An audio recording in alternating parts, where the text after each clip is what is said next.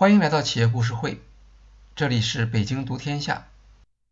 在前两期音频中，我们介绍了 Grammarly 的创业背景、语法修改服务的挑战，以及低成本的技术解决方案。本期我们主要讨论 Grammarly 的商业模式和商业模式的演变。估值之谜，Grammarly 是一间自立创业公司。所谓自立创业，是指创业公司依靠营业收入，而不是风险资本，来支持企业的增长。Grammarly 从产品发布之后就开始有收入，能够维持公司经营，直到2017年才进行第一轮融资，金额1.1亿美元。领头的公司就是 CEO Brett Hoover 之前所供职的。通用催化基金。二零一九年，Grammarly 第二轮融资，金额九千万美元，估值十亿美元。第三轮融资是在二零二二年，金额两亿美元，估值一百三十亿美元。这是一个相当高的估值水平。和它相近的公司。比如著名的语言学习应用多邻国的市值大约六十五亿美元，只有 Grammarly 的一半。从用户数量来看，Grammarly 日活用户三千万，多邻国大约只有它的三分之一到四分之一。多邻国提供三十种语言学习的选择，而 Grammarly 只有英语一种语言的写作检查。当然，两者用户的使用动机是不一样的。多邻国用户需要克服很大的困难，需要有自主学习的毅力和纪律，而 Grammarly 的用户则只要被动接受写作检查。令人惊异的不只是估值本身，而是估值的变动。在短短两年时间里。Grammarly 的估值从十亿美元增加到一百三十亿美元。从用户数量来看，二零一九年的日活跃用户数量是两千万，二零二二年日活跃用户数量为三千万。用户数量的增长和估值的大幅度增长并不一致。当然。在此期间，Grammarly 大幅度增加了广告投入，在 YouTube 上面几乎随时能够看到它的广告。很多用户抱怨 Grammarly 的广告和汉堡王一样无处不在。如果用 Google 搜索 Grammarly，返回的结果往往是如何才能取消 YouTube 上面的 Grammarly 广告。在如此高密度的广告支持下，日活跃用户数量增长，并不特别令人印象深刻。一般来说，工具软件用户转化率不大可能发生奇迹般的提高。那么，Grammarly 企业估值的大幅度提升究竟是什么原因？我们可以从它商业模式的演变中来找到一些线索。前面提到。多邻国和 Grammarly 的对比，两者间还有一个相似的地方，他们都采用了免费增值模式，所有用户可以免费使用基本功能，使用 Grammarly 的高级功能需要付费。多邻国的付费用户在学习时则可以免受广告打扰。和多数免费增值模式的企业不同，Grammarly 在初期是付费订阅模式，而它在转向免费增值模式时，曾经遭遇很大的风险。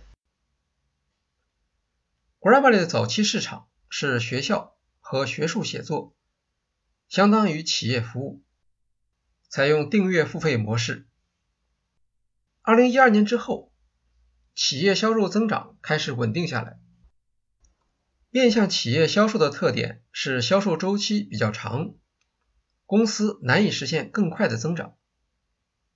在此同时，创始人发现，除了语言学习者和学生写论文，还有其他各式各样的人开始使用 Grammarly 的产品，其中包括记者、推销商、管理顾问、政府员工、技术和医药专业人员。由此，他们产生了开发消费者市场的想法。二零一二年，Grammarly 开始在 Facebook 和 Twitter 上面投放广告。起初，他们在 Facebook 上宣传语法检查服务，但很快意识到这还不够。学术写作者比较谦虚，因为他们的写作是有人监督的，退稿是家常便饭。而大多数普通人。在潜意识中对自己的语法表达十分自信，认为不会出错，让他们为语法检查服务付费几乎是一种侮辱和尴尬。Grammarly 应当提供一些更为强大的功能。最好的选择是那些大多数人不那么自信的写作任务。他们开始围绕专业写作场景来组织营销内容，比如。写简历的技巧和写专业邮件的建议，营销方向也开始转变。之前以学术写作为主，现在则将记者、博主、销售人员、政府和技术人员、作家等各类群体纳入到目标用户。二零一三年，Grammarly Facebook 账号粉丝达到一百万，用户数量。增加到六百万，销售比二零零九年增长二十三倍。二零一四年，Grammarly 发布 Word 插件，用户可以直接在 Word 和 Outlook 里面使用语法错误查找和抄袭审核功能，不再需要将文字粘贴到编辑器里面。二零一六年，Facebook 粉丝数量增加到六百万。但就在这几年时间里，用户的写作习惯已经发生改变。他们不光用微软 Word 写东西，还在 Google 文档里面写备忘录，在浏览器里输入电子邮件，在网上填写求职申请。Grammarly 团队意识到，他们必须把产品放在人们实际写作的地方，也就是说。必须在浏览器中实现实时性。Max Littlebin 说：“我们不想让用户到 Grammarly 上来，而是希望让 Grammarly 出现在人们写作需要的任何场景。” 2015年，Grammarly 上线 Chrome 扩展插件，用户打开浏览器就可以自动进行语法检查。2017年，Chrome 插件已经有800万用户。同年，iOS 和安卓键盘输入法上线。二零二零年，Mac 系统的 Word 扩展上线。免费插件极大的拓展了产品的应用场景。他们的目标也从学术英语写作变成了全球二十亿英语写作者。另一项限制产品发展的因素是付费模式，它将许多潜在的用户挡在市场外面。消费市场的价格方案是七天免费，之后按年订阅。尽管试用是免费的，却要求用户提供信用卡，免费期截止后自动收费。许多用户不喜欢这样的设计，他们担心自己忘记在到期前取消订阅，这就阻碍了用户试用的热情，导致转化率非常低。CEO Hoover 说：“情况已经变得很明显，我们应当提供一款免费服务。免费增值模式与 Grammarly 企业版。2015年，Grammarly 开始采用免费增值模式。转向免费增值模式需要克服两个困难：第一是如何区分免费服务和付费服务的具体项目。”语法纠错属于是非问题，错误和错误之间是平等的，很难找出某种特性将市场隔离为免费服务和付费服务市场。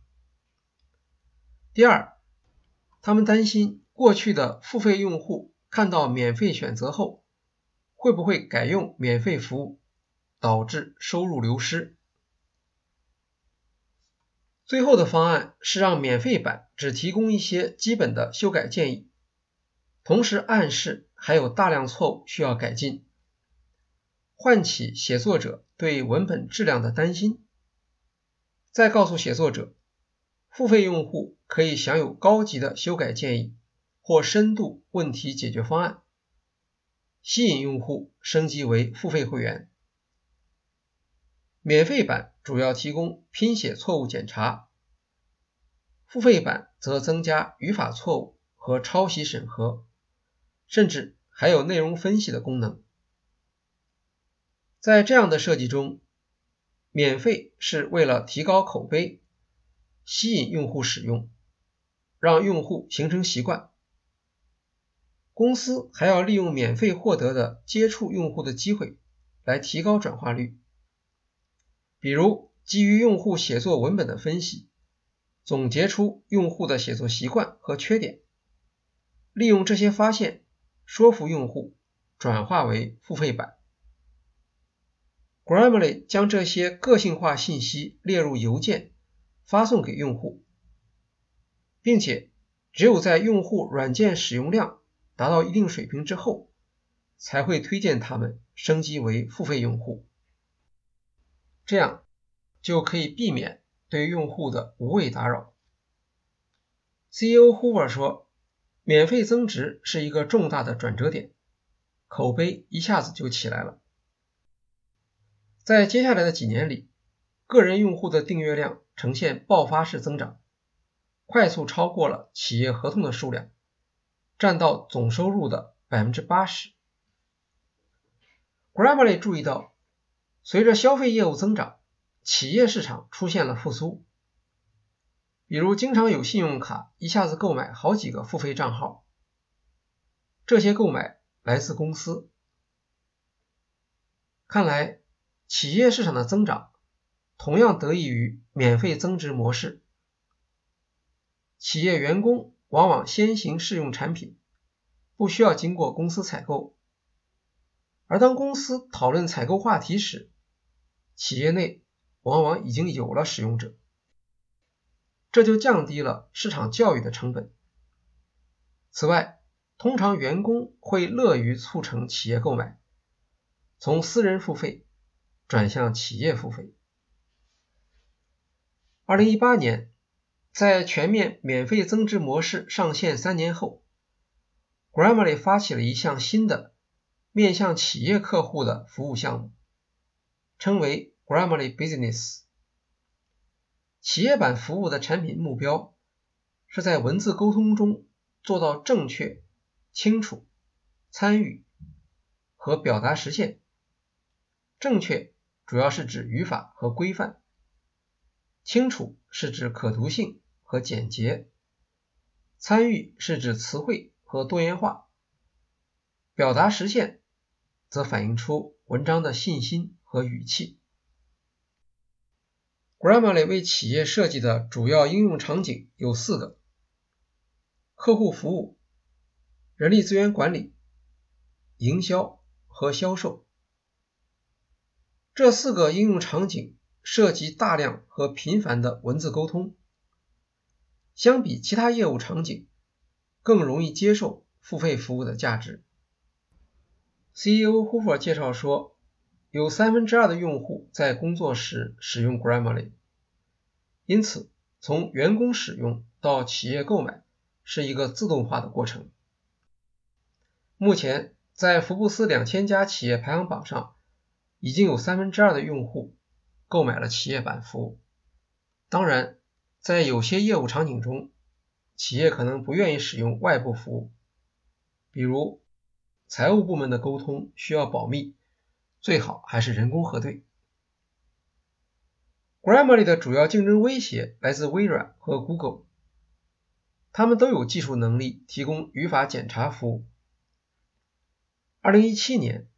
微软为 Word 增加了一项名为“编辑”的功能，可以提示写作者某些不适合或不必要的词汇。Google 则推出名为 Grammar Check for Docs 的服务。目前，微软和 Google 的服务还有缺点，它们局限于正式沟通，而 Grammarly 则经常用于非正式沟通，如邮件和社交媒体文章。微软和 Google 的反应警告 Grammarly，必须防止产品出现商品化的趋势。为此，Grammarly 在语法纠错的基础上，使用人工智能提供额外服务。试图通过不断升级击退竞争。他们选择的方向之一是语气判断。语气是沟通中的核心要素。人们在口头表达时往往对语气很敏感，而在文字写作中却常常掌握不好，结果就会在工作中造成误解，在生活中影响社交关系。Max Litvin 举了一个自己的亲身经历。有一次，他和 Alex Shevchenko 向团队沟通他们的愿景。为了表达出力量和激发热情，他们使用了不少含义强烈的词汇，结果却让听众感到惊吓，以为公司要关门了。Grammarly 开始训练算法，学会分辨什么是好奇。乐观、紧急和担心等不同的语气。在付费版本中，用户可以得到文件内容的语气诊断，以直观的图标形式呈现，比如肯定的语气、指责语气或愤怒语气。有时，写作者本来想表达自信，结果看起来却像是自辩。反而成了缺乏信心的表现。如果写作者是在写一篇投诉，那么他的语气就应当比较强烈的表达出不满的情绪。假如算法认为当前的文字没有反映出这种情绪，就会提醒写作者考虑做必要的修改。系统甚至可以检索出一些主题，能够判断写作者。是否提供了充分的信息？这些功能当然比识别标点符号错误或被动语态错误难得多。未来，Grammarly 的目标是不仅提供判断，还能提供修改建议。语气的正确表达与沟通目的关系极为密切，用户很容易关注并认识到这项服务的价值。以及 Grammarly 与竞争对手的区别。在价格方面，Grammarly 月费三十美元，年费一百四十四美元，企业版更优惠一些。与竞争对手相比，这个价格并不便宜。微软三六五方案里面已经包含编辑功能，月费只要七美元，年费七十美元。不过，在兼容性方面，Grammarly 的确表现得更好一些。绝大多数用户在浏览器中可以直接使用，不需要单独安装。2021年，Grammarly 与三星达成合作，三星手机原生输入法支持 Grammarly 功能。2021年9月，Grammarly 发布了开发者工具。只要写几行代码，所有的软件开发者都可以用 SDK 将语法纠错功能整合到自己开发的软件应用里面。在这些应用软件中，用户不需要拥有 Grammarly 的账号也可以使用服务。如果他们拥有账号，则可以在这些软件里实现信息同步。除了来自大企业的竞争，Grammarly 还有一项重大的风险，那就是安全。这和 Grammarly 的服务方式有关。算法处理必须返回云端服务器进行。有些学术论文作者不愿意使用 Grammarly，主要是担心数据会上传到对方服务器，可能有安全隐患。2018年，Google 的安全专家 Tavis Ormandy 曾经报告过 Grammarly 的一个漏洞，会导致用户的文件、历史、登录记录和其他数据泄露，威胁到两千两百万用户。Grammarly 迅速做出反应，关闭了漏洞。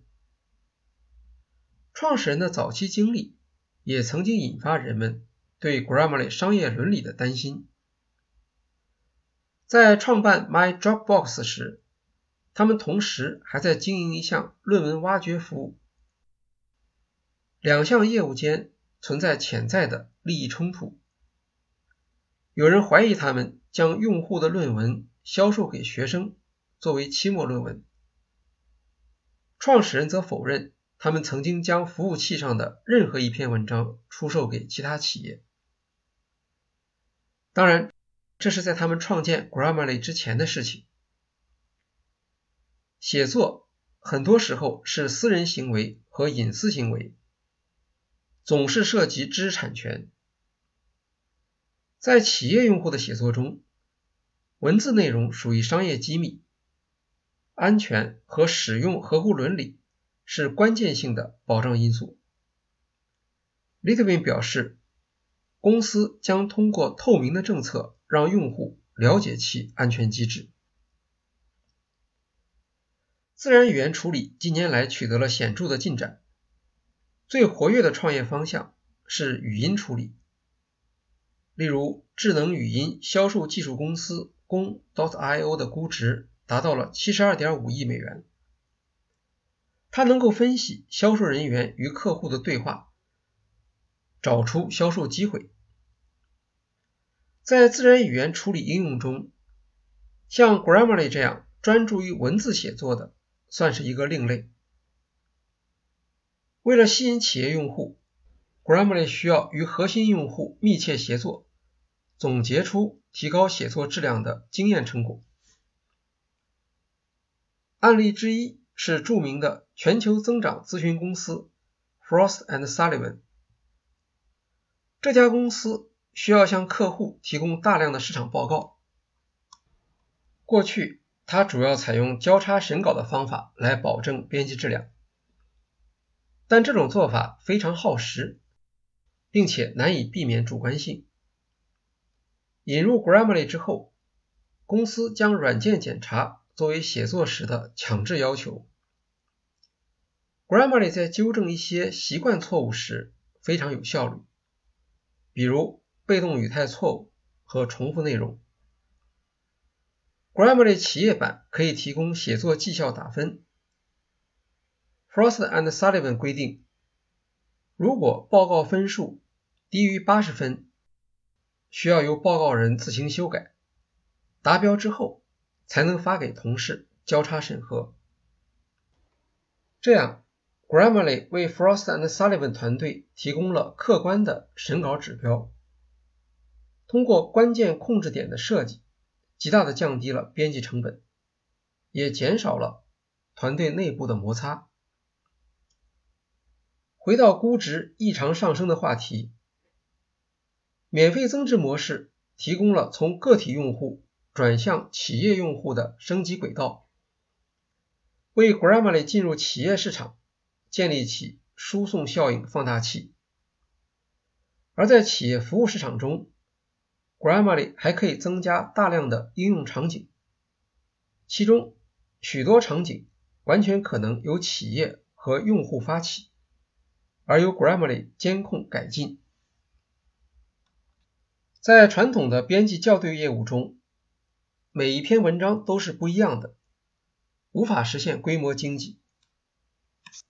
人工智能技术改变了这一行业特性，服务的用户越多，场景越丰富，积累的标记和结构化产品的机会越多，产品的市场价值就会越高。另一方面，新的源源不断的创意来自市场反馈。